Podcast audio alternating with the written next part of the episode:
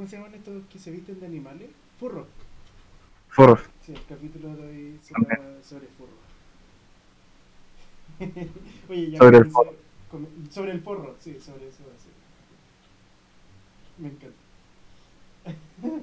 ya comencé a grabar, por si acaso. Ya, así. Sí, así nomás. Duro, duro nomás. Duro contra el muro. Sí, duro, eso. Y ¿Cómo ha estado tu semana? Eh, indebidamente relajada, no sé cómo decirlo. Eh, eh, como así. es que entre la Navidad, las cosas que hay que hacer para la casa, eh, como que queda un poquito de tiempo para, o sea, queda poquito tiempo para hacer las cosas. Tuve cumpleaños mi mamá también. Tuve que viajar a Arauco exclusivamente a buscar unos papeles que necesitaba para postular a, a un lugar acá más cerca de Chillán.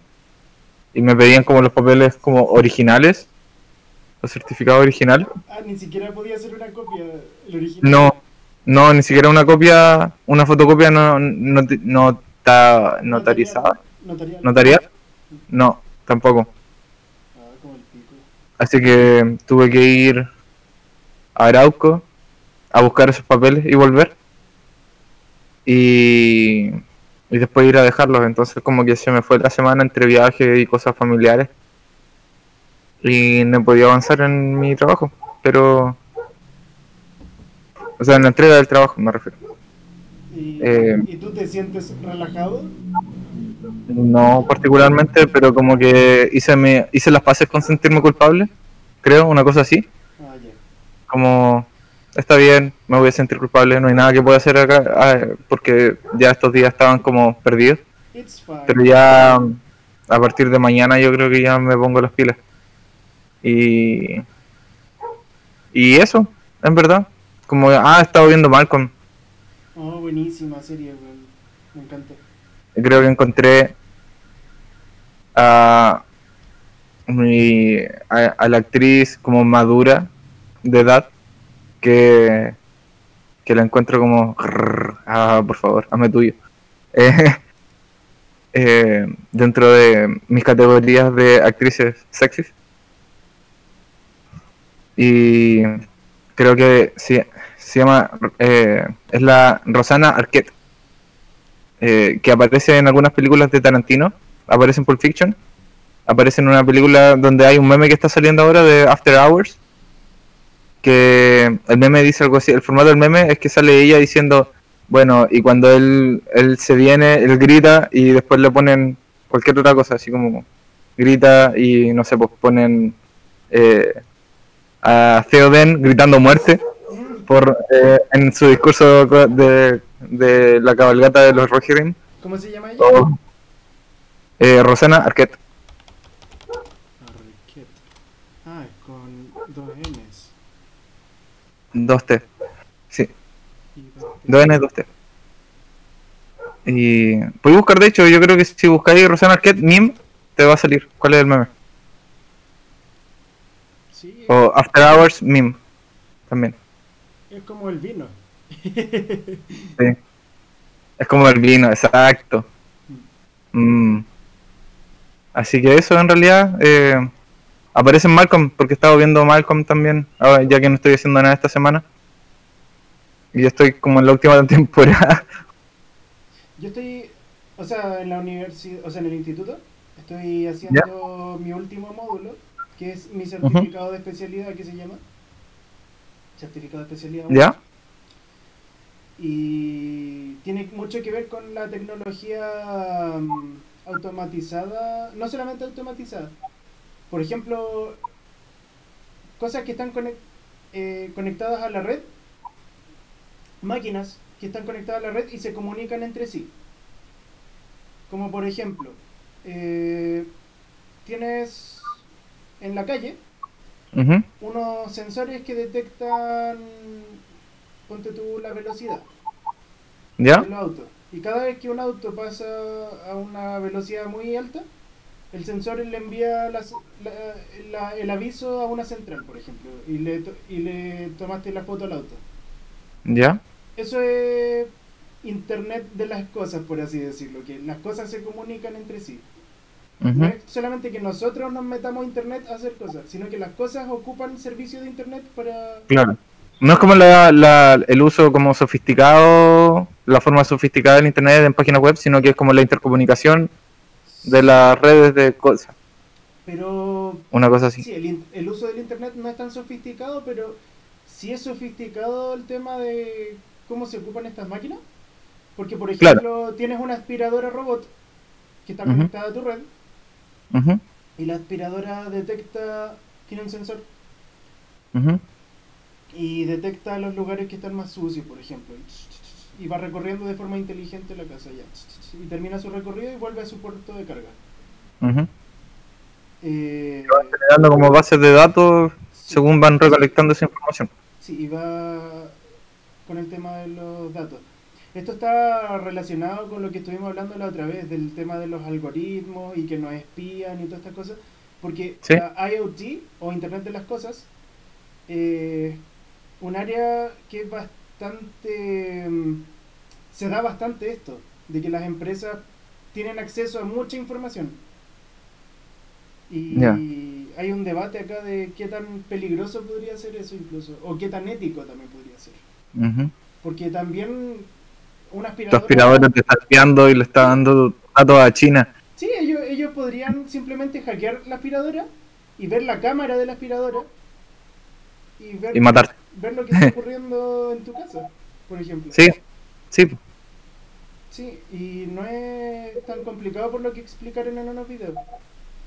Creo que esa vez hablamos de Black Mirror, tal vez. Mm. Es que hoy día vimos, ju- ju- justo le mostré un capítulo del especial de Navidad a mis viejos.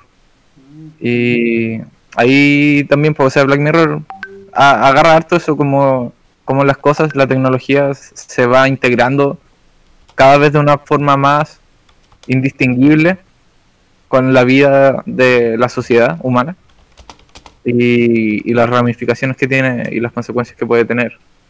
El, en este caso, mal uso de la tecnología. En el caso de, Puede llegar a ser ni muy siquiera como el uso, pero como las implicancias que tiene para la sociedad el hecho de que la tecnología esté tan integrada en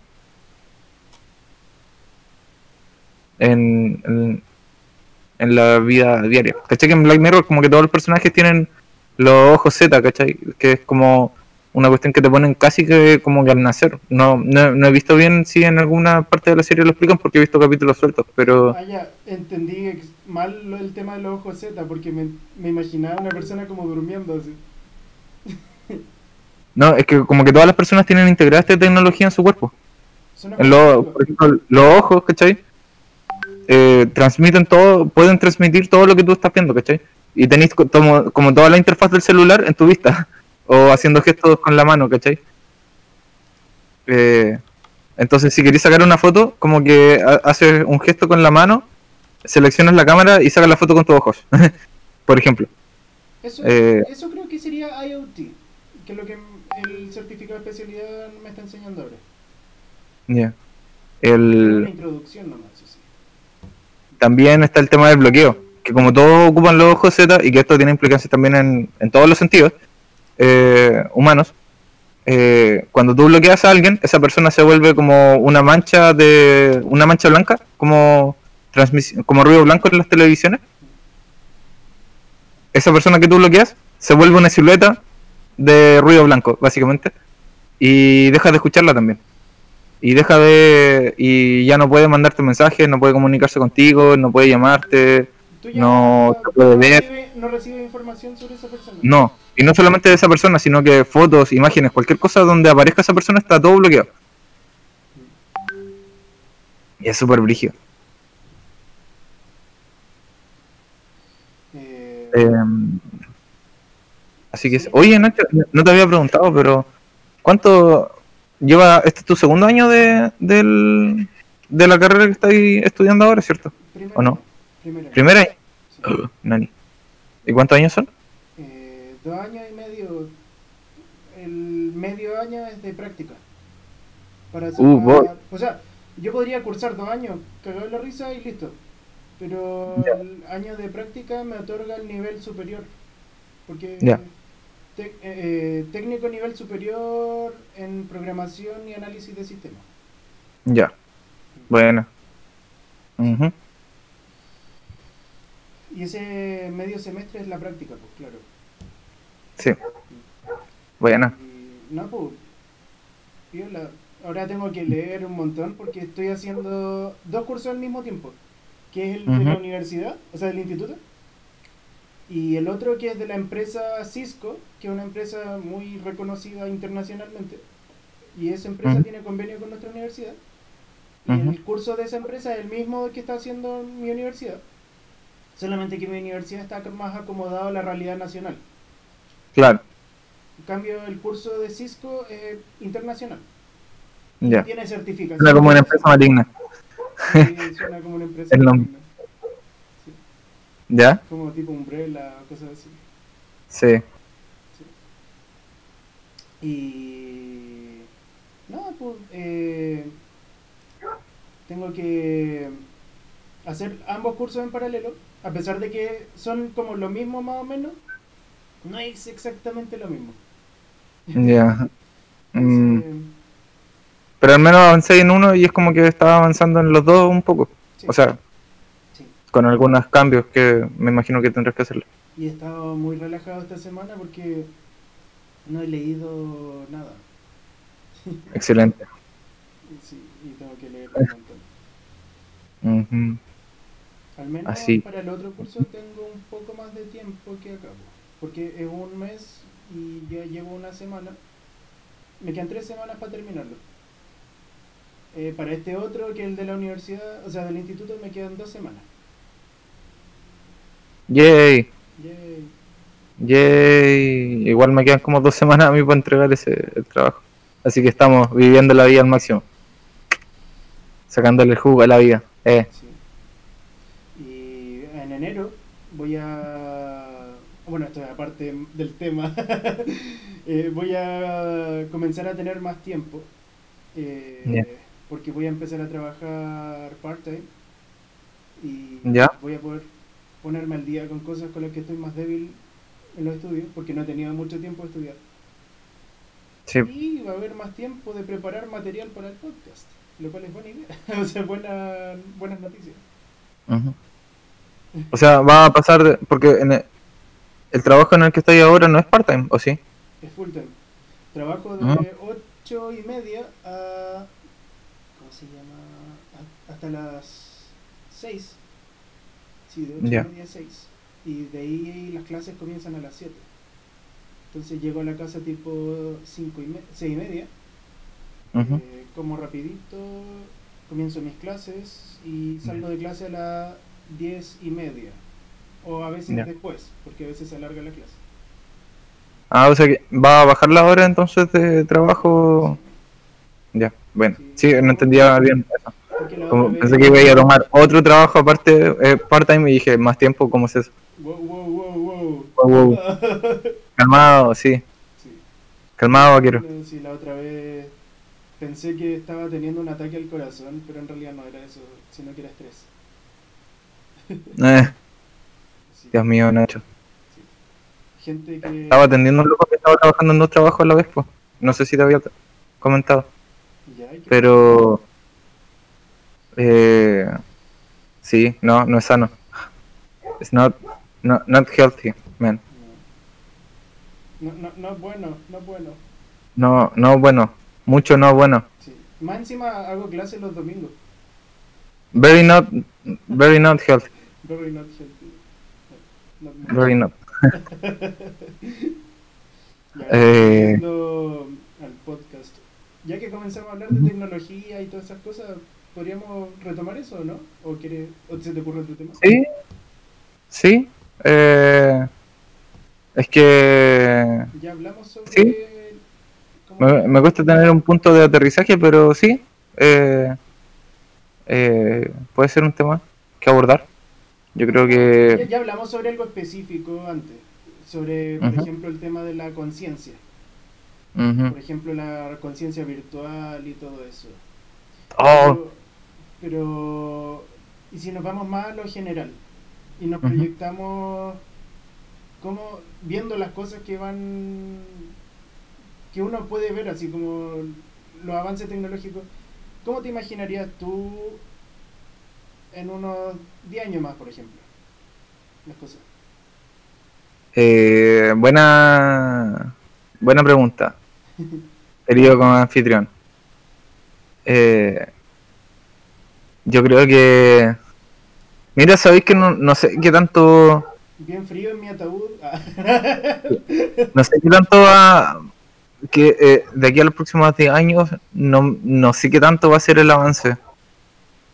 Porque el patrón de los últimos años, encuentro yo, ha- creo que ha sido no tanto como innovar en tecnología nueva, sino que mejorar las características de esa tecnología, por así decirlo, o ir innovando.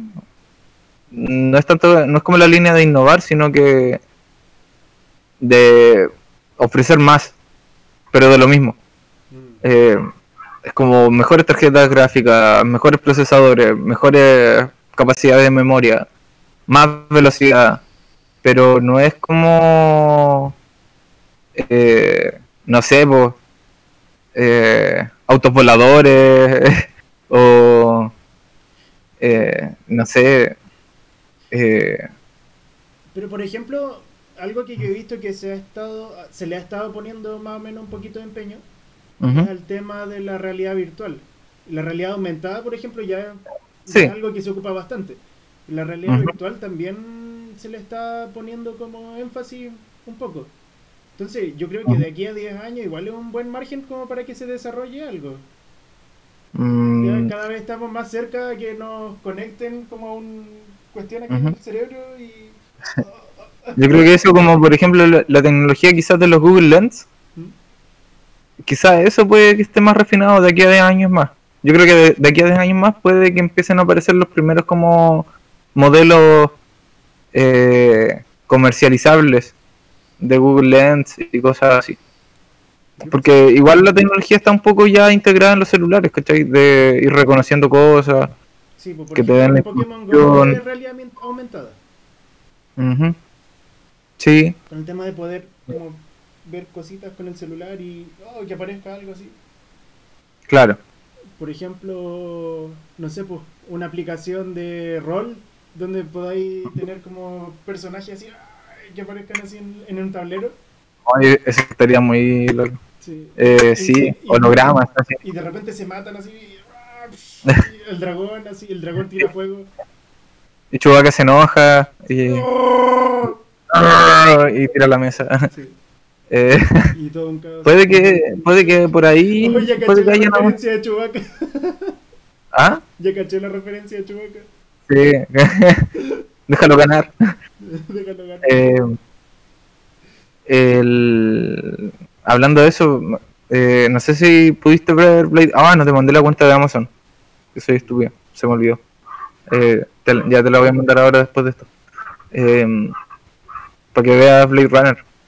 Que ahí está el tema de los replicantes, ¿cachai? De, de los humanos artificiales, básicamente. Como... Como en Halo. Mm, Es que aquí, sí, es que es, brígido, porque hasta qué punto, y bueno, también, hablando, voy a retomar un poquito lo que hablamos esa vez de la conciencia artificial, pero en el capítulo, justo en el capítulo de Black Mirror que vi hoy día con, con mis papás, eh, está ese proceso de, por ejemplo, eh, Alexa, pero por 10, o una cosa así como... Está esta tecnología de poder copiar la conciencia de una persona, ¿cachai?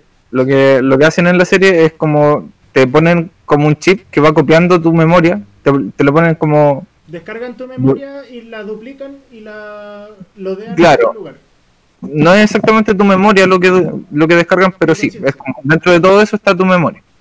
Eh, pero en el fondo es como una copia de, de, de tu cerebro o de, de tu personalidad, ¿cachai? Y de tu conciencia.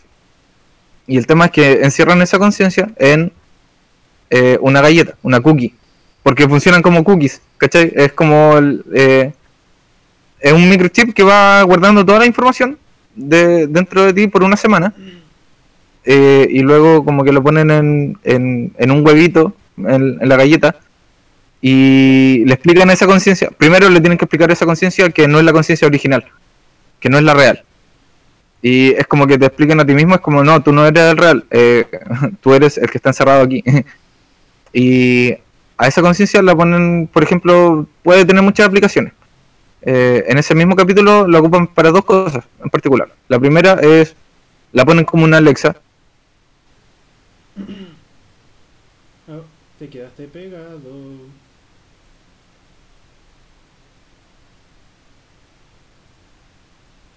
Bueno, ¿Volví? volviste, volviste. ¿Volví? Sí. Ya. Eh, como tiene dos aplicaciones esa conciencia. La, primera es como tipo Alexa. Eh, la ponen en el, en el huevito y queda conectado a la red de tu casa y desde esa conexión puede controlar todo lo que ocurre en la casa en este futuro dis- distópico. Sube las cortinas, prepara la, no sé, eh, pone música ambiental, eh, no sé, te, hace la comida, te, entrega tu, tu agenda del día, de las cosas que tienes que hacer, todo eso. Y como es una copia de ti mismo, para ti te parece súper natural porque lo hace todo como a ti te gustaría. Eh, esa es la primera aplicación. La segunda aplicación que ocupan es para sacar una confesión de un loco que no quería confesar. Eh, como el loco original no quería confesar, copiaron su memoria, lo pusieron en una simulación digital X eh, y la interrogaron, básicamente, pero de una forma engañosa. Y, y ahí esa conciencia copiada eh, cuenta cuál fue el crimen que cometió. Sí, pues a él no le dijeron, tú, tú no eres el original, pues. A él simplemente lo engañaron haciéndole creer que era el po. original. Sí, Y lo pusieron en una sala con otro preso, se amigaron, sí, el otro le, le- le dijo todo y uff, listo, confesaste todo. Apaga. Exacto. ¿Habías visto ese capítulo o no? No, me lo contaste en el podcast en el que Ah. sobre... Ah, ¿verdad? Oh, qué loco. Ya, entonces, sí, eso. Disculpen que me vuelva a repetir. Eh, se me fue el punto. Pero yo creo que ese tipo de aplicación todavía falta, no sé, quizás 20 años, diría yo. no estamos tan lejos de eso, fíjate. Sí, no, Alexa misma, tú la puedes conectar a dispositivos de la casa. O sea, necesitas conocimiento técnico para poder hacer esas configuraciones, eso sí. Pero por ejemplo, tú le puedes decir, Alexa, apaga las luces, si es que está conectada con las luces de un sistema automatizado, y te las va a apagar. sí, Tú puedes O hacer sí. cosas, más o menos así. Así que no estamos tan lejos como de poder... Quizás sí estamos lejos del tema de descargar nuestra conciencia y copiarla. ujú, ujú, O esas cosas sí quizás son le- están lejanas, pero yo creo que no son imposibles porque sí nuestra no sé, no sé si es nuestra conciencia exactamente, pero nuestro cerebro sí se puede medir en unidades de datos, es medible. Pero la capacidad que tiene es como muy, muy, muy, muy, muy, muy, muy, muy superior a la de la tecnología actual. Claro. Por eso está el tema de los computadores cuánticos y, Sí. y Incluso Y la el capacidad de computador más procesamiento. bacán- el computador más bacán de la actualidad no sería capaz de procesar toda la información de nuestro cerebro, al parecer. de simular o renderizar toda esa información. Sí, porque es mucho. Pero. Ah, te estaba hablando de los replicantes, eso. Por eso me fui en el tema de la conciencia. Porque igual, eh, Bueno, ese tema, el de los replicantes, es como. ¿Hasta qué punto tú, incluso si llegáramos a poder hacer, eh, re- eh, recrear esa tecnología, hasta qué punto es ético crear eh, seres artificiales, ¿cachai? Eh, sin que sepan que son seres artificiales. mm, O sea, en realidad eso claramente no es muy ético, pero no sé si en algún punto se va a llegar como a, a eso, ¿cachai? A crear conciencias artificiales eh, sin para diferentes usos, ¿cachai? Eh, en Blade Runner, por ejemplo, al principio lo ocupan para, para colonizar nuevos planetas, ¿cachai? Y para... Creo que de hecho también hay como guerras eh, en esas colonias y los replicantes son como los soldados que mandan para allá. ¿Son soldados obedientes? Eh, ¿Los programan igual? Sí, pues los programan para que puedan ser buenos soldados, ¿cachai? Como, como una, una, una pre configuración. Sí, Son como los clones de Star Wars más o menos. algo así. Porque los clones están modificados genéticamente para que sean como más obedientes, creo. No Mm. son tan no son tan choros como ¿cómo se llamaba el original? El Django Fett. Sí. No, Mm. no son tan choros como él, po. pero sí tienen como habilidades bastante similares a él dentro de lo que lo modifican. Claro, porque el, el original él tenía esas capacidades ya entrenadas, Mm. pero eh, hay un punto en donde igual la, una conciencia bien simulada humana va a aspirar a responder las preguntas existenciales de, propias del ser humano, ¿cachai? Y ahí es donde empieza a ponerse brígido. Bueno, de eso se trata un poquito Blade Runner, sin spoilarte mucho. Eh, eso. Con, con, Bueno, me sorprende lo mucho que tiene de elementos esa película de, de Cowboy Vivo. Tiene muchos elementos así como... Pero la película es del ochenta y tanto. Entonces es más como que Cowboy Vivo hubiera sacado cosas de Blade Runner. Pero... Eh, eso, ve la película. Sí. Eh, hay. Ahora hay una empresa norteamericana que se llama Boston Dynamics. ¿La ¿Ya? conoces? No. Ellos están desarrollando robots. Robots humanoides o cuadrúpedos de varios tipos. ¿Ya? Los están enfocando a hacer, aprender a moverse de manera más fina. Ya. Son robots que tienen sensores y ellos son capaces de detectar, por ejemplo, van caminando, detectan una irregularidad en el suelo y caminan de forma de que su eje no se, no se perturba al momento de caminar, Al momento de saltar, hacer piruetas, al momento de correr también. Son capaces de hacer... Ya hace unos años eran bastante torpes, pero ahora ya son bastante ágiles. Son más o menos tan ágiles como un atleta, yo diría. ¿Qué crees tú sería, si así como viendo hacia el futuro, no sé, en 100 años más, 50 años más, eh, será como, como, como la empresa automovilística, así como de que va a haber una empresa que se encargue específicamente de, ah, de programar la parte donde, por ejemplo, ellos caminan bien y otros van a diseñar las partes donde ellos, por ejemplo, hablan bien? ¿O, o crees que una empresa va a hacer todo el proceso de... O sea, el tema de la programación yo creo que va a ser solamente una empresa. El software. Pero el tema del hardware, las partes, Ujú. quizá eso sí sea como la empresa automovilística. Por ejemplo, una parte de China, otra parte de Alemania, otra parte de no sé. Y vamos ensamblándolo. así, ta, ta, ta, listo. Producción pa, pa, pa, pa, rápido yo creo Claro. que igual eso va a ser más o menos así en unos años Mm. más probablemente se hagan comunes se haga común el uso de robots ya más con aspectos más familiares a nosotros onda quizás van a ver animatronics en los zoológicos quizás de dinosaurios que sean mucho más reales y que se vean como lo se asemejen mucho a lo que los científicos han estudiado y piensan que son los dinosaurios de verdad yo creo. Tal, sí, puede ser.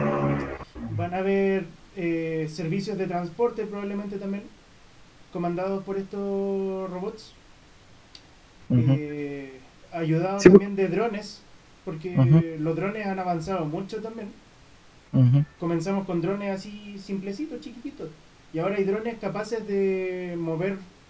Por ejemplo, tú estás acostado y podés ir con tu dron así que te lleve a ti. Son drones caros, eso sí. Y hay drones, no sé, estoy seguro si ya existen o lo están fabricando, que están pensados para la industria inmobiliaria. Por ejemplo, una casa prefabricada, te la ponen en un lugar. Brígido. Sí. Es cuático porque en muchos aspectos distintos la tecnología está avanzando como para ser más fácil o para ser más posible, más viable. Ese- esos avances, por ejemplo, la, la impresión 3D, por ejemplo, para poder ir fabricando las partes de las casas preconstruidas, ¿cachai? Sí. Eh, un dron que vaya supervisando, por ejemplo, la posición, la colocación de las piezas. Me, me imaginaba, por ejemplo, que o la tecnología para, para el, el manejo de vehículos automatizados, ¿cachai? Estos vehículos que se manejan sin conductores, ¿cachai? mm, Que van, que tienen sensores de proximidad y todo el tema. sí. También pueden ser ayudados por drones que vayan como supervisando el tráfico, supervisando, por ejemplo. Eh, las vías como más eh, expeditas para un para un recorrido determinado. es Oh, posible- qué brillo todo eso. Es posible que más adelante hayan drones, como dices tú, que estén supervisando el tráfico y todas esas cosas. O también quizás no son drones, quizás son sensores en los alumbrados que supervisan esas Sí. cosas también.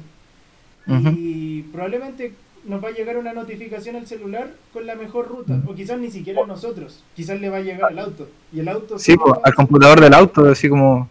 Sí, pues, auto porque los computadores ya tienen como un... Ya están saliendo con pantallas, con una interfaz que te va diciendo todo, entonces... Dentro Brígido. De uno, dentro de uno de los textos que me leí, hablaban sobre eso. Oh, Sí. ¿cómo que decía? No, pues decía que mm, ya hay sensores, por ejemplo, que están, ponte tú en lugares estratégicos, detectan el Mm. tráfico y te envían una notificación. No, no sé si te envían a ti la notificación, Le- se la envían a ciertas aplicaciones y a través de la aplicación tú puedes saber como cosas, como, por ejemplo, quizás para los, el tema de los transportes de los camiones, por ejemplo, los transportes de carga, adelantarse a un taco más adelante y saber Sí, qué mejor ruta tomar. Cosas así, ya se Sí. están haciendo cosas así. O por ejemplo para la agricultura, hay unos sensores que tienen como forma de plantita. Tú los metes en la tierra, tú puedes detectar la temperatura, la humedad, los componentes de la tierra más o menos, si es que le falta mm, qué cosa. o- Entonces, todos esos sensores te, te pueden decirle al agricultor, mira, eh, riégalo en tal momento, échale tal cantidad de agua, échale tanto... ¿Cuáles son los niveles de minerales en el suelo, cachai? Te lo calculan Necesita- todo, te lo calculan todo. Y te dicen cómo, Oh. cómo hacer el trabajo. Qué brígido todo eso. Yo creo que, y sabéis que paradójicamente pienso que en un futuro así, los vehículos, como por así decirlo, análogos de ahora, van a ser como el lujo del- después del futuro. Como, Sí, Mira, me sé conducir. sí, weón, es como, mira, puedo conducir y no necesito, por ejemplo, estar conectado a internet para poder arrancar el auto, ¿cachai? Porque eventualmente va a ser una cosa así como, si el, si el auto no está conectado a la red, no te lo van a dejar circular, ¿cachai? Como la película Yo Robot de Will Mm. Smith, creo que era esa. Donde Sí. había. Todo estaba automatizado. Las carreteras Sí. todas eran automatizadas. Y él lo que eh, tenía era una moto que era gasolina. Y la tipa que estaba con él decía: Pero la gasolina se incendia, la gasolina explota, eso es peligroso. Le decía. Sí, sí, va a ser paloyo. Va a ser paloyo. Ah, me vale pico, así. Sí, como no, eh, tengo un auto eh, a petróleo, así, oh, que chato madre. Qué. Eh, sí, weón, va a ser paloyo. Andar en bicicleta igual, pa'l loli. Sí, pues y ahora están muy como saliendo mucho el tema de los scooters eléctricos. Aquí en Santiago está lleno. No sé si Sí. hay por allá. Eh, en Conce, más que en Chien.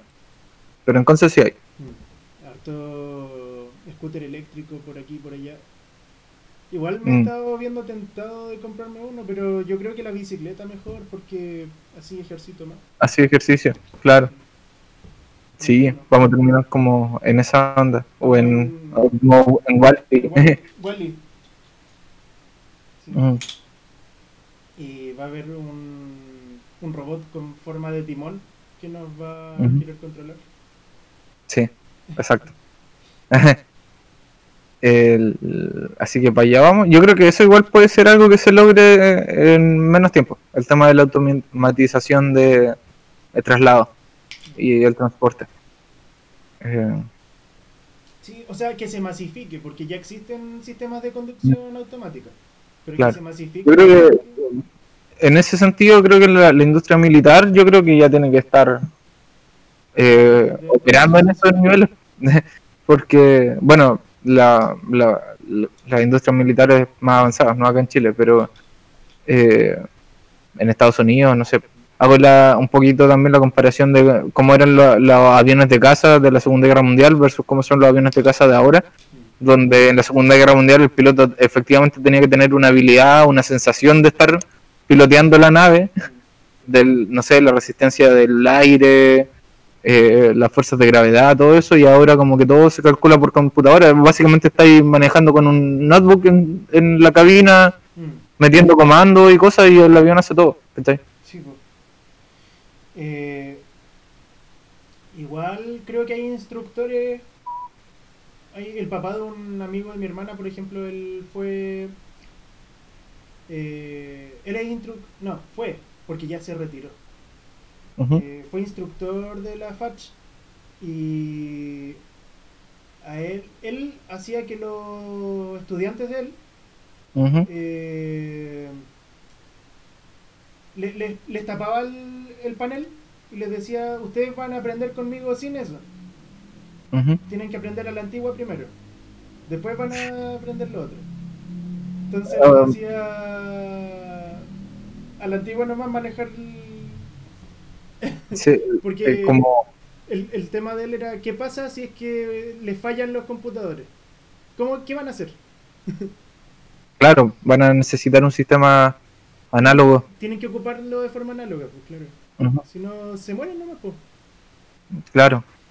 Eh, estaba pensando, me, me hiciste recordar un, un capítulo de Community, un- una comedia, eh, donde el- la, la universidad donde están los locos es como una universidad comunitaria, eh, con pocos recursos. Y estaban compitiendo con otra universidad que tampoco tiene tantos más recursos, pero tiene más plata. Y, estaban haciendo como un programa espacial y hacen como un simulador de simulador de nave espacial. Y a los locos los tenían en una caja de cartón, con todo dibujado, con, con el tablero dibujado, y, y, y las vibraciones del despegue era se lo hacían ellos mismos, así como le empujaban la caja de cartón, y tenían dentro de dentro de los, los estudiantes que estaban en el programa había un, un- un viejo de como 70 años que decía, wow, esto de verdad se siente como estar en el espacio. Loco, así, una wea muy cutre, así. A cagar, así, muy ordinaria. Eso me acuerda un poco a los juegos Diana, eh, cuando te metí como a Jurassic Park, caché el Happyland, por ejemplo, cuando te metí a una cabina así, y es como una pantalla gigante que... Y, y, y tiene como cortina a los lados, cosa que esté todo oscuro y solamente veis la pantalla. Sí, Vais como adentro del auto así.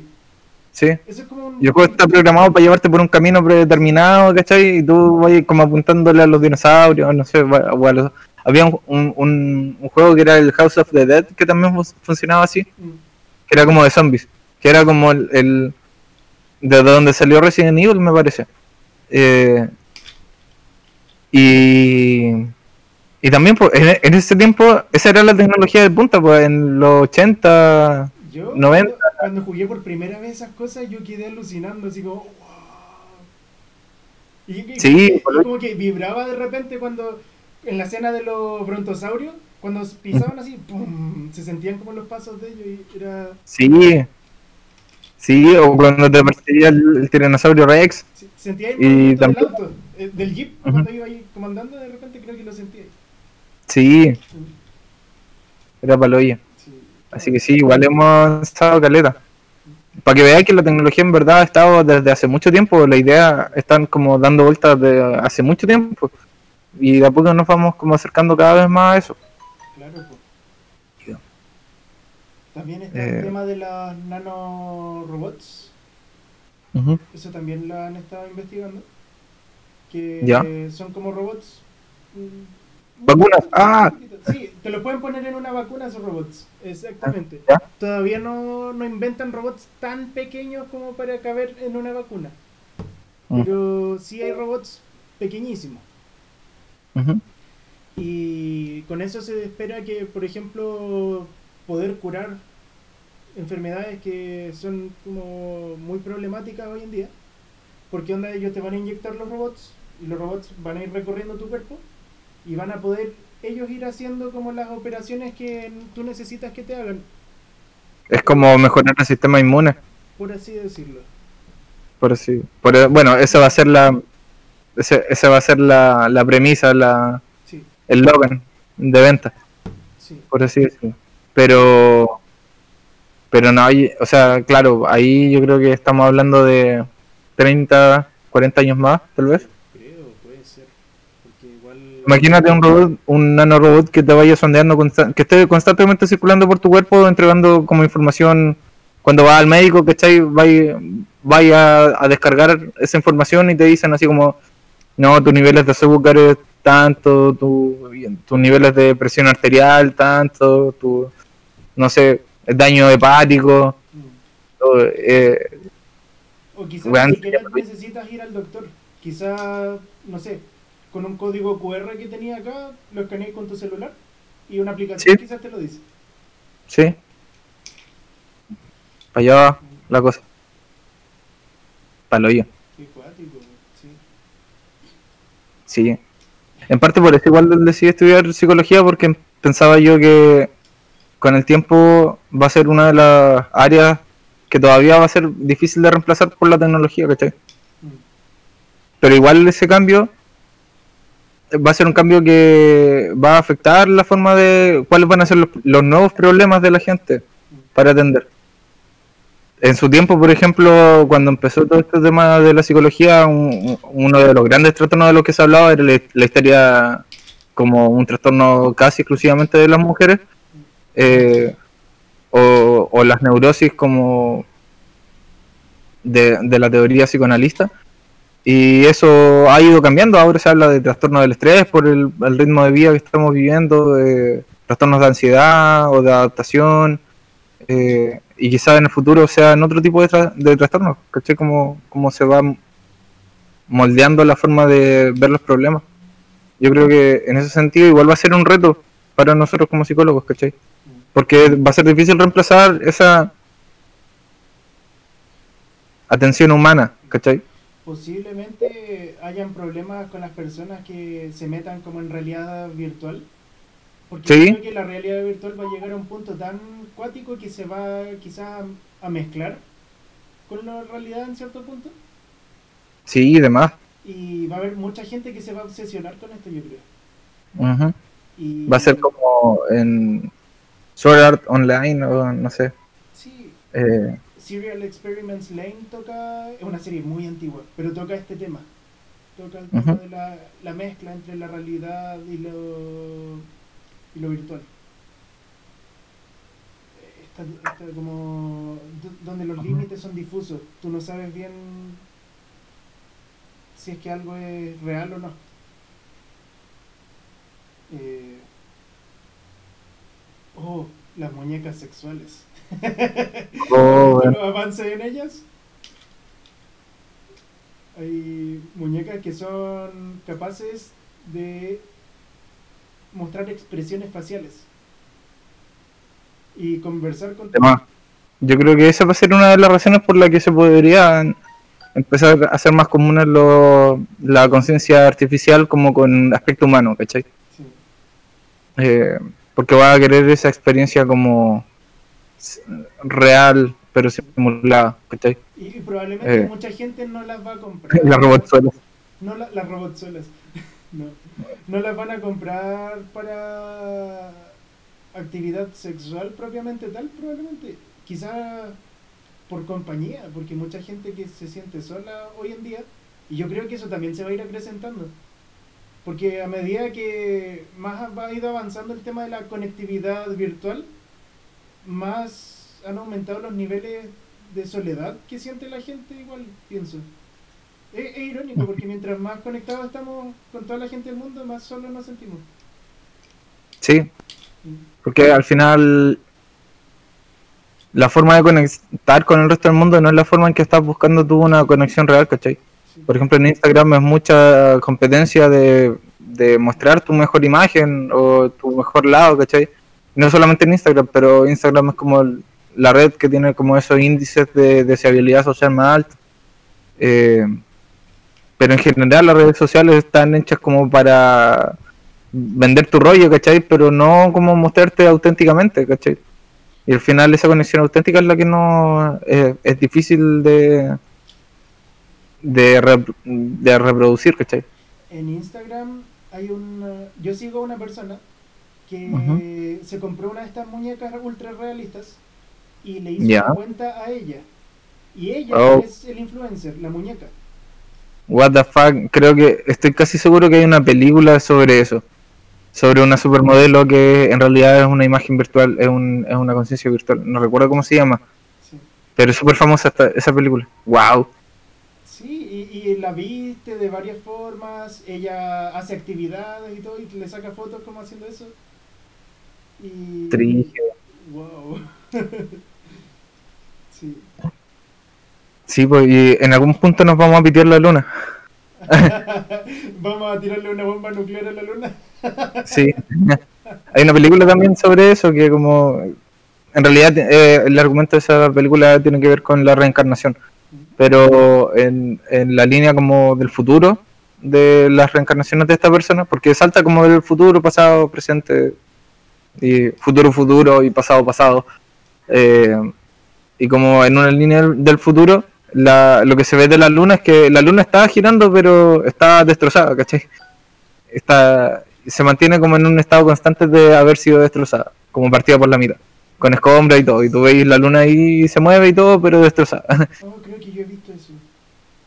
Eh, sí, y bueno, la sociedad, y el loco al principio, o sea, como que uno, la audiencia piensa que volvimos al pasado porque hay como tribu, está todo como, eh,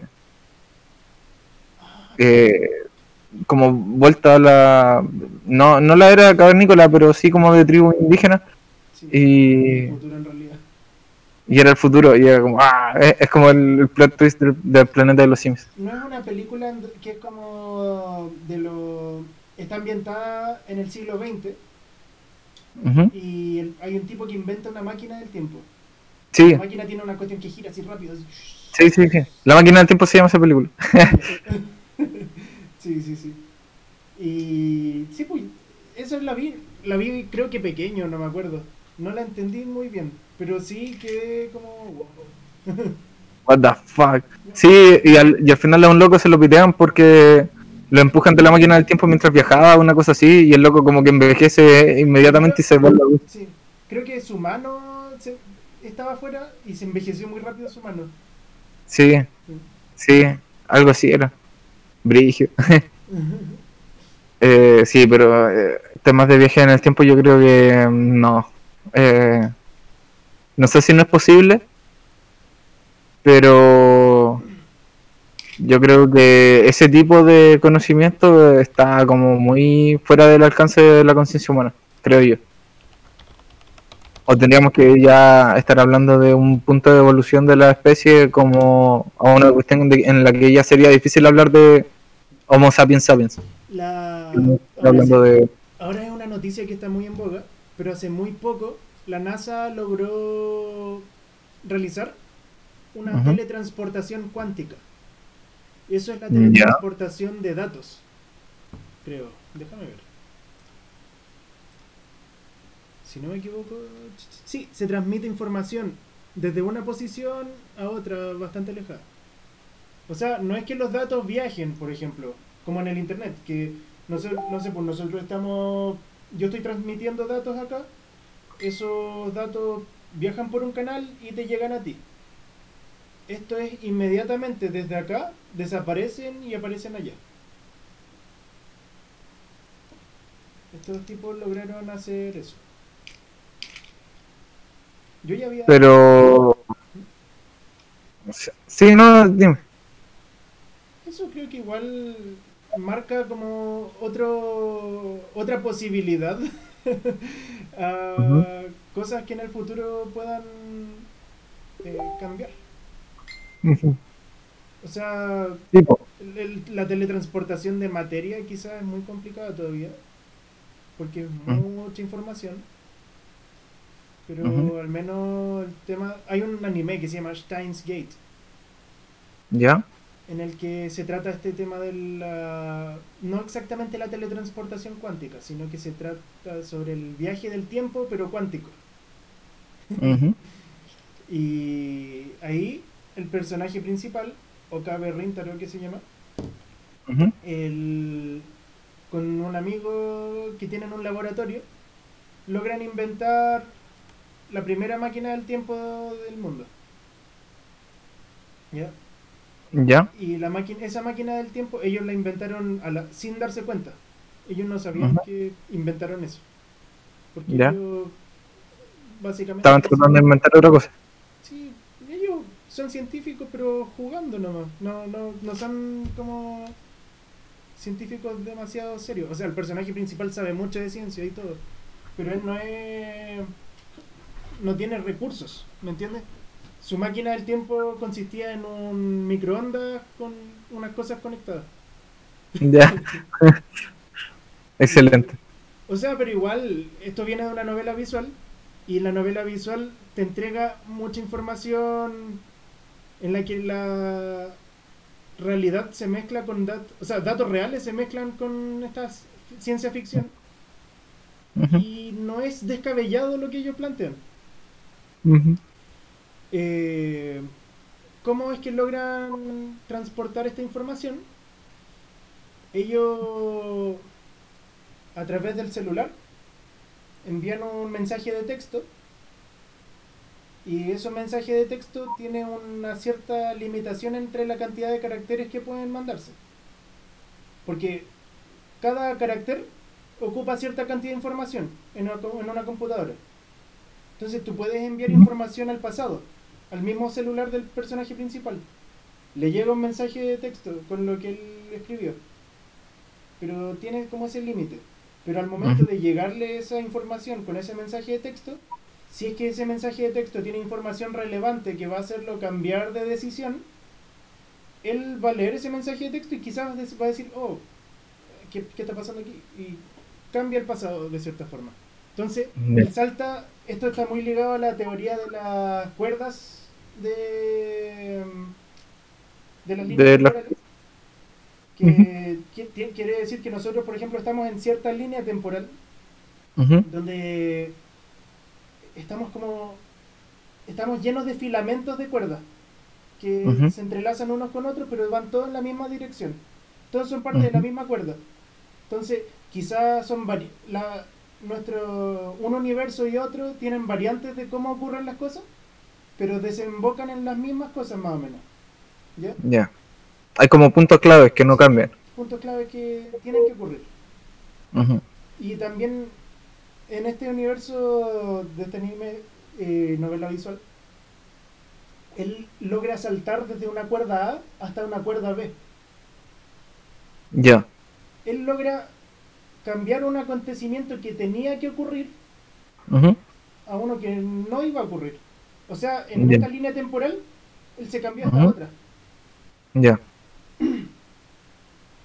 A través de ese mensaje de texto. Y te explican hartas cosas, por ejemplo con el tema del viaje temporal. ¿Cómo es que lograron ellos hacer eso? Ese, eh, enviar información al pasado. Y es que su máquina genera en su interior algo que se llama agujero negro de Kerr, creo que es un agujero negro en rotación. Creo que todos los agujeros negros actuales son en rotación, no estoy seguro. Y el tema es que los agujeros negros cuando están rotando, hay una parte que es antes del punto de no retorno, en la cual tú puedes... Eh, El horizonte de evento.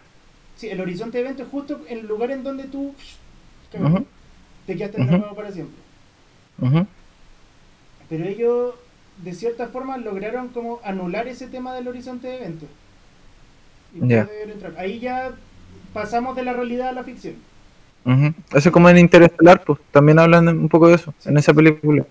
Sí. que necesitaban los datos que estaban dentro de la singularidad de un agujero negro y para eso tenían que traspasar el horizonte de eventos, pero el problema era que si lo traspasaban no tenían cómo volver. Ellos lograron final- anular el horizonte evento y poder llegar a la singularidad. Los datos viajan por la singularidad. Claro. Que en este caso, en el caso de en, en Interestelar, ocupan la gravedad para eso. Que la gravedad era como un, un una fuerza física que doblaba el tiempo, que no estaba atada al tiempo. Pero eh, claro, eh, yo te, iba a avisar, o sea, te iba a decir delante, antes de que empezáramos a irnos como en la acuática, eh, que pensaba en Einstein cuando él hablaba de, de el tema de la posibilidad del viaje en el tiempo y te ponía esta comparación de dos hermanos gemelos que uno se quedaba en la Tierra y otro hacía un viaje a la velocidad de la luz y después volvía y cuando volvía el hermano que se había quedado en la Tierra había envejecido, no sé, pues 40 años y el, el gemelo que viajó no envejeció. Eh, y esa era como su teoría, pero yo la aplicaba como a, a que el tiempo está medido en cuanto a... En, en esa comparación, el tiempo está medido en torno a las variables de la distancia que tú recorres a una velocidad distinta Sí, pues. eh, a una velocidad variable. Y lo ponía así. Si por ejemplo estuviéramos en 1900, si yo tuviera que viajar de Chillán a Concepción, o sea, o de Chillán a Santiago, me demoraría tal vez una semana. ¿Cachai? Versus ahora, que me demoro cuatro horas. Y quizás en mi cuerpo no alcanzaría a notar la diferencia entre una semana y cuatro horas. Pero eh, es una cantidad de tiempo que ahora nos ahorramos al movernos a una velocidad pues. eh, determinada, ¿cachai? Eh, pero no estamos, o sea, es, es como un viaje en el tiempo, pero en verdad es como ahorrar tiempo. Pues. Eh, en el sentido de que, por ejemplo, si decidieras dar una vuelta al mundo, puedo hacerlo en avión o puedo hacerlo a pie. Si lo hago pie, probablemente me voy a demorar años. Y mi pelo va a crecer, no sé, quizás me van a salir arrugas por la exposición al viaje, Sí, pues. eh, un montón de cosas. Entonces la velocidad igual es como una clave, una variable como clave en lo que hablamos de, de viajar en el tiempo, pero en verdad es como solamente hacia adelante, no hacia atrás. Sí, pues. es que igual lo que, no- lo que por lo que he visto, el tiempo no es solamente tiempo, es espacio-tiempo. Claro.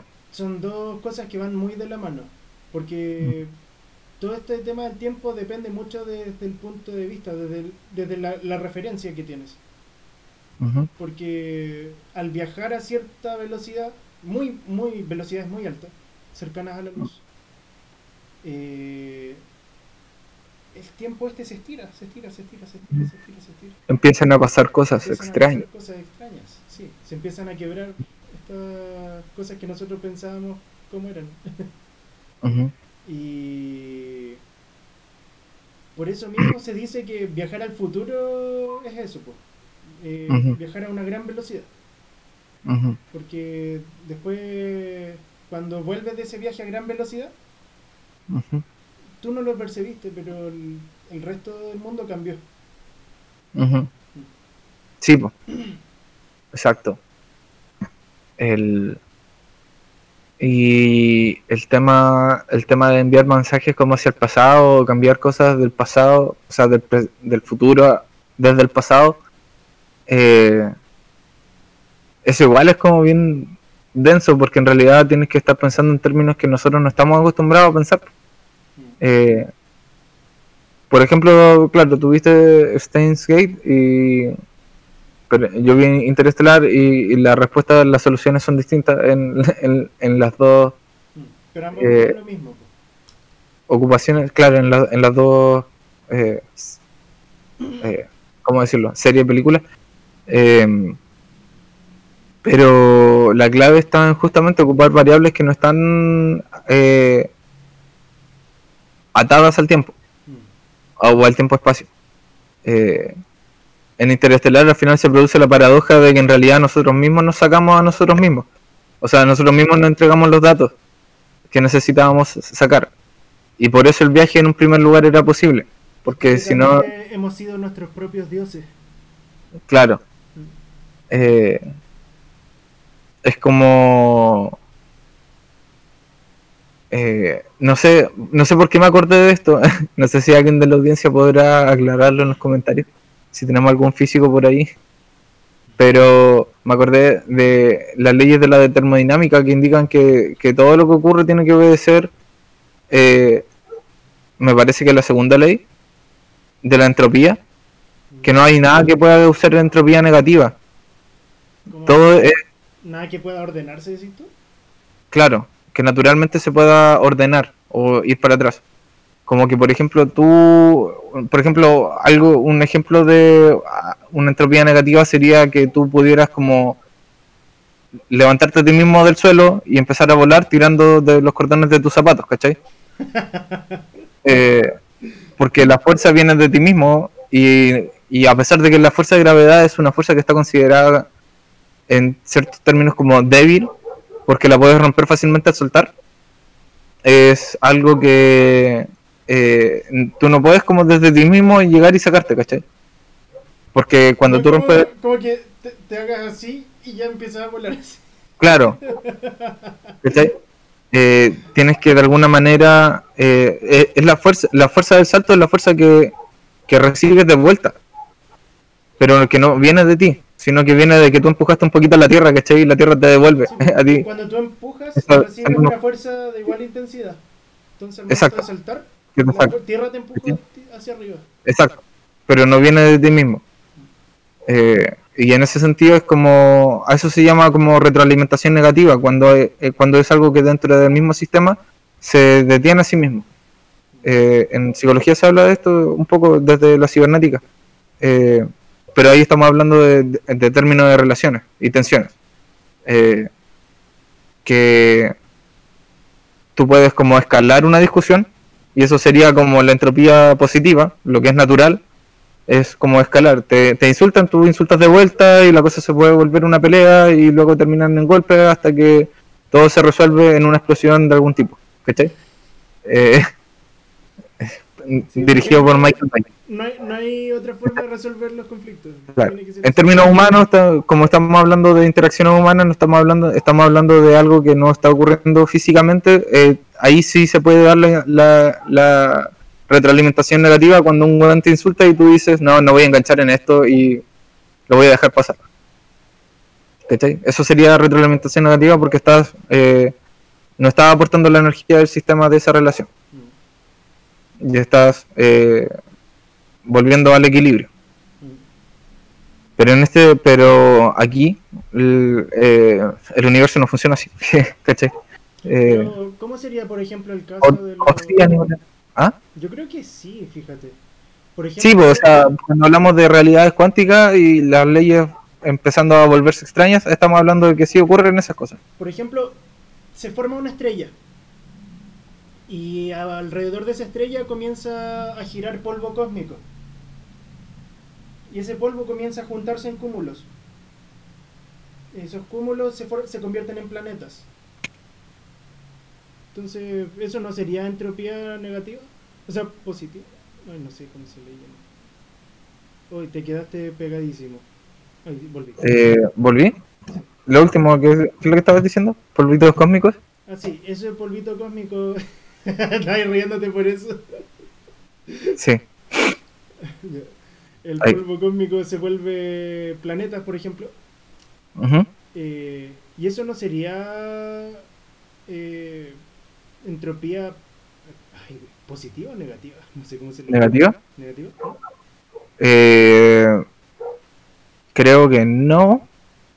¿Por qué no? Porque, o sea, claro, eh, se está acumulando algo y se está concentrando eh, de una manera muy eh, peculiar eh, hasta que se forma una estrella. Pero la estrella después empieza a quemarse, empieza a liberar toda esa energía.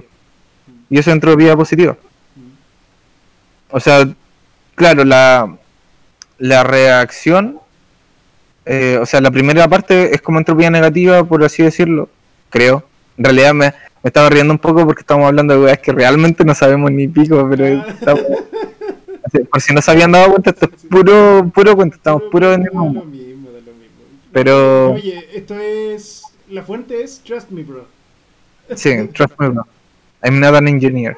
Sí. Eh, pero, eh, claro, pues empieza a acumular esta energía hasta un punto en donde ya no le es posible seguir eh, eh, juntándose más y acu- acumulándose hasta lo, máximo posible y, luego se expande y se forma esta estrella que tiene que ir liberando esta energía.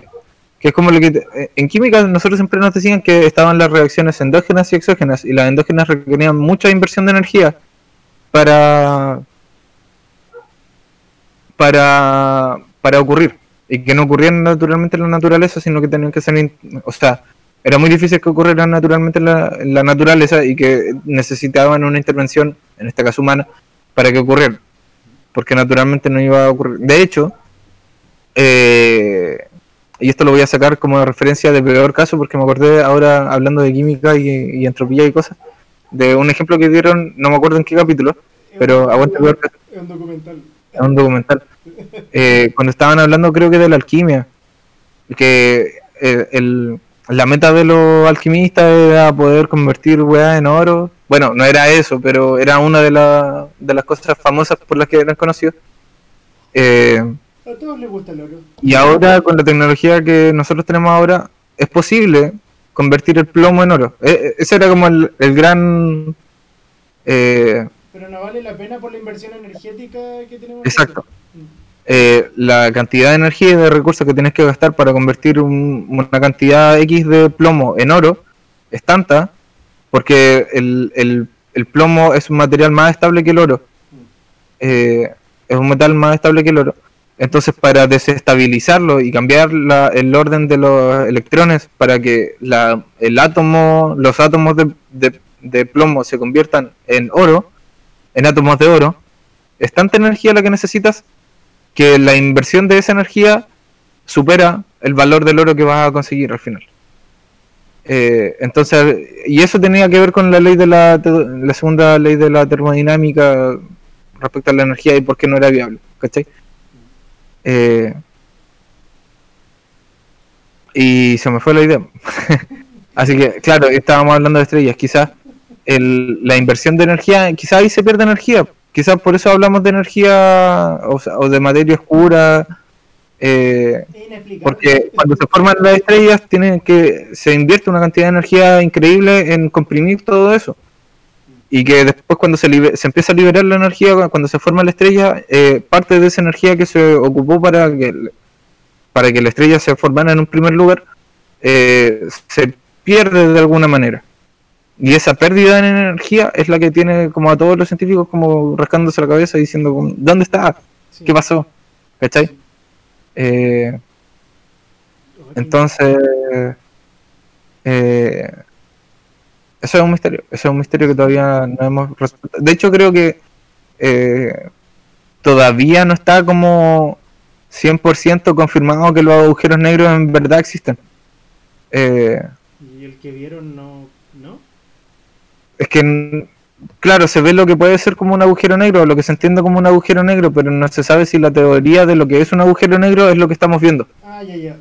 Vieron un agujero negro, pero no se sabe si exactamente coincide con las teorías que hay sobre los agujeros negros. Claro, una cosa así. Eso, todavía son un misterio. Es como esta, eso que se vio es como la silueta de lo que creemos que es un agujero negro. Eh, es como la foto del lago Ness, del, del monstruo del lago Ness. Es como, eso podría ser un monstruo, pero en realidad, bueno, está desmentido, pero eh, eh, podría ser otra cosa, ¿cachai? No está 100% corroborado que es un agujero negro, Comprendo, comprendo. ¿cachai? Eh,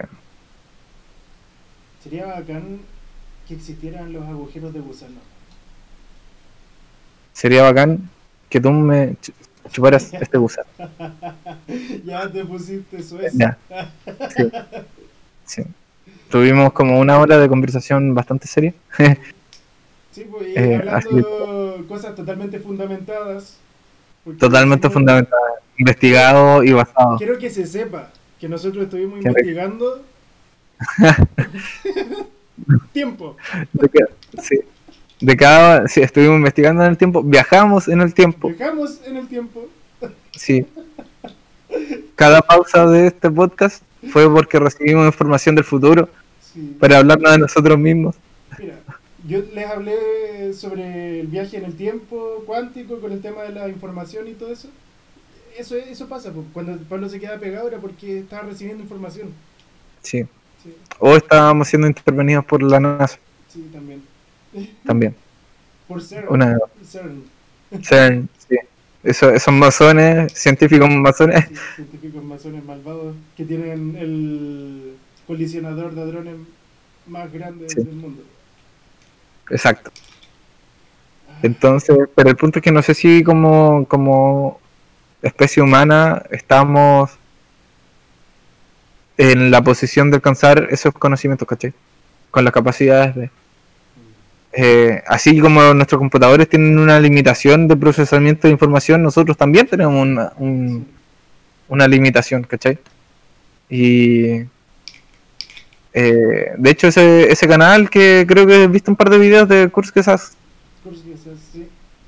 eh, ahí eh, hablan un poco de que en realidad quizás puede que si pasamos el filtro en, en esa teoría del gran filtro, eh, el futuro de la especie humana va a ser que quizás nosotros vamos a terminar siendo algo muy distinto a lo que es- seamos los humanos y que quizás en mm, un millón de años... ¿Ah? A fin de cuentas vamos a desaparecer de una forma o de otra, pues, porque Claro. vamos a convertirnos en algo diferente. Exacto. Porque quizás en un millón de años más la, la evolución de la especie humana sea tanta y tan distinta que van a ver hacia el pasado, si es que hay re- registros del pasado, eh, si es que no los borramos en alguna guerra mundial o algo así, La Eh, de Alejandría. exacto, y nos van a ver a nosotros y va a ser como cuando nosotros vemos al, a las primeras especies homínidas, ¿cachai? Eh, que empezaron a ocupar el fuego y, y, y sería una comparación como en, en esos niveles, ¿cachai? Y ahí sí, pues sería súper, ya no estaríamos hablando como de la especie humana que somos ahora. Ocupan fisión nuclear para sus plantas. Sí, eh, lo bueno es primitivo, así. Sí, y sus bombas son con fisión nuclear. Oh, hablando de eso, ¿tú cachaste que ahora hace poco en China hicieron la primera fusión nuclear? ¿Dónde? En un ¿En China? Ah. en China. Hicieron la primera Creo que leí, leí el titular, pero no, no caché que... Pero Lo bacán Cuéntame. es que la fusión nuclear, al parecer, es mucho más segura y limpia que la fisión nuclear. yo tenía entendido que era más peligrosa. O sea, la cantidad de energía liberada es mucho mayor. Claro, ahí tú Ah. tienes un sol adentro. Pero, pero el tema es que tú puedes detenerla, así, rápido. Si es que ocurre cualquier problema, tú la puedes detener. No, no es como la fisión nuclear que eh, hay un problema y se empieza a recalentar, a recalentar, a recalentar y queda la cagada. No, creo que no es así. Por lo que estuve viendo. Hay un video que se llama Quantum Fracture, que es muy bueno, Sí. de un español. No sé Sí. si lo conoces. Creo que él habla sobre eso. Y la fisión nuclear, eh, o sea, de primera es, es más segura por ese sentido. Y es más limpia porque no deja residuos radioactivos al parecer. Entonces, si Ya. logra desarrollarse bien esa tecnología, probablemente... Ah, no, no fue Quantum Fracture, fue el robot de Platón, creo. Busca el robot de Platón. Ujú. Creo que él habló sobre fisión nuclear, fusión nuclear. Ya.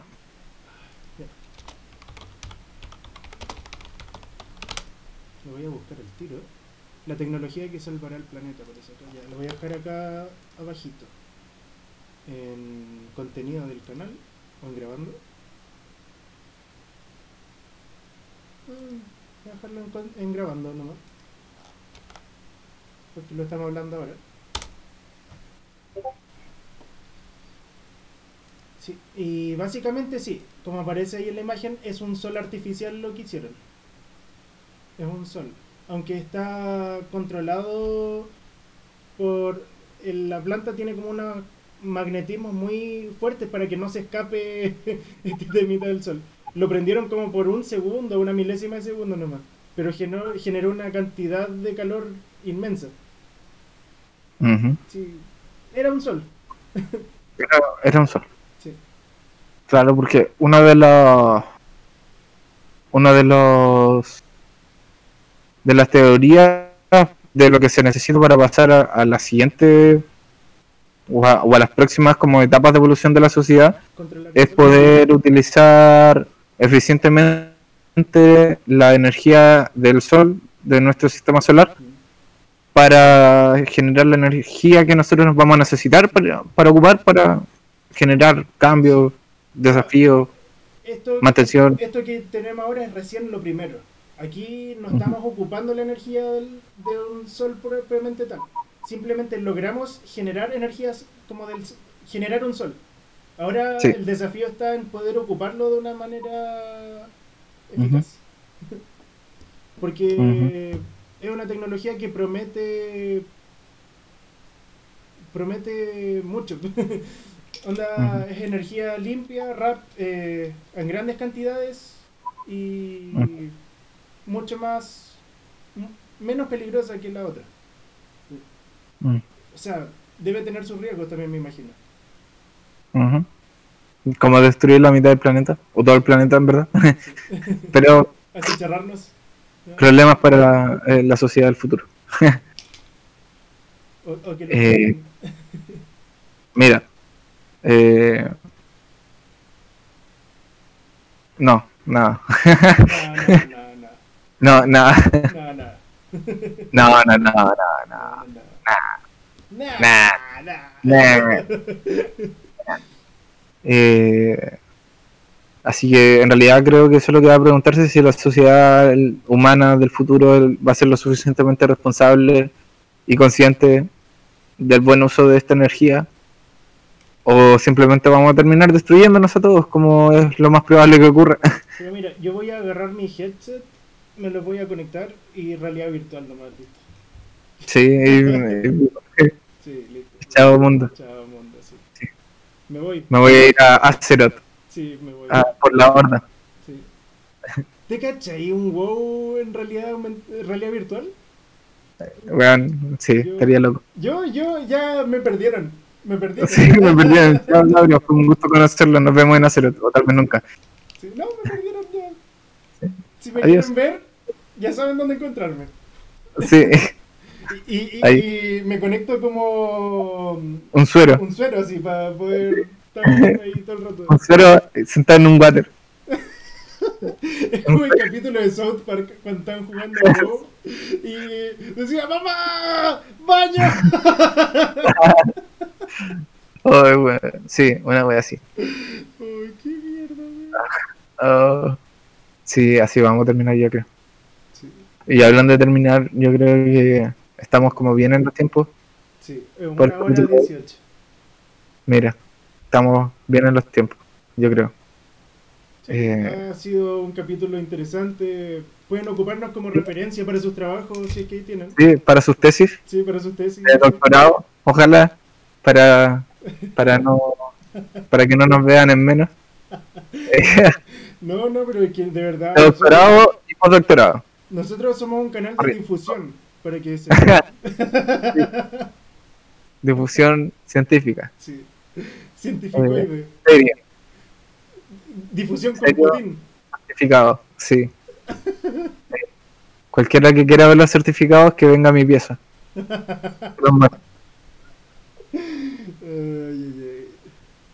Eh, Eso, pues, eh, ya tienen nuestro link ahí abajo en la descripción, así que eh, háganle clic y ahí vean todas las redes sociales y todo lo que tiene que ser. Eh, dejen sus saluditos y eso sería todo. ¿Algo que agregar? Eh, no, nada, creo que YouTube es nuestra, me atrevería a decir que es nuestra red más eh, concurrida, tal vez. No sé, Y- van por ahí Oye. más o menos con Anchor, pero Anchor Ah. son como Menos igual. Sí, Y ahí pueden dejar comentarios en Anchor. No he recibido nunca jamás una en Anchor. En YouTube sí. Claro, por eso decía yo que más como activa. sí. Entonces, eh, déjenos en los comentarios ahí abajito eh, si les pareció, les gustó. Eh, qué bueno, si no, váyanse al infierno. Esto es un podcast digital, sí. eh, chicos, así que Mira, en unos años más vamos a lograr hacer podcast eh, cuántico. exacto. Nosotros nos vamos a conectar como un casco de realidad virtual. Spacecast, ¿Un qué? así, Spacecast, Space. Como- Sí, como en Midnight Gospel. sí, eso Spacecast. vamos a hacer eh, en unos años más. Ahí Sí. van a poder experimentar junto a nosotros el viaje. El viaje.